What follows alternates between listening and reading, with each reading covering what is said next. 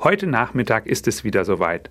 Das große Finale der Fußball-Weltmeisterschaft steht an. Auch wenn bei diesem Turnier die Euphorie nicht so groß gewesen ist wie sonst, liegt doch für einige eine ganz besondere Stimmung über diesen Tag des großen Finales. Der Rummel um das Finale der WM in diesen Tagen erinnert mich an ein anderes Finale, an das große adventliche Finale. Und wenn Sie dachten, ich meine Weihnachten, dann liegen Sie diesmal falsch. Der Advent will nämlich noch auf ein anderes Finale vorbereiten. Christen glauben, dass Jesus einmal auf den Wolken des Himmels wiederkommt. Diese unsere jetzige Welt wird dann zu Ende sein. Dann wird Gottes neue Welt anbrechen.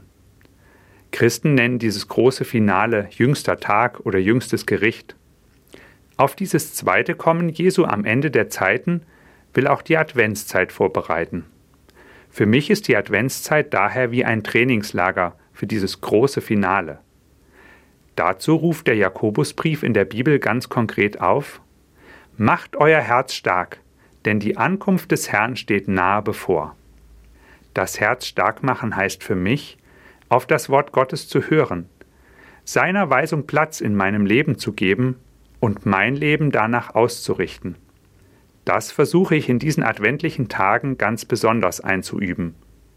Konkret bedeutet das für mich, zu schauen, wem ich Gutes tun oder wo ich helfen kann, zu versuchen, Freude und Zuneigung zu verschenken, ein gutes Wort zu sagen oder per Brief zu verschicken, Zeit zum Zuhören zu haben eine ganz schön große Aufgabe.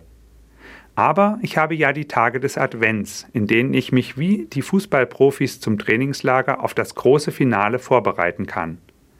Anders als beim WM-Finale heute Nachmittag gibt es beim großen Finale Gottes am Ende der Zeiten keine Verlierer. Daran glaube ich ganz fest.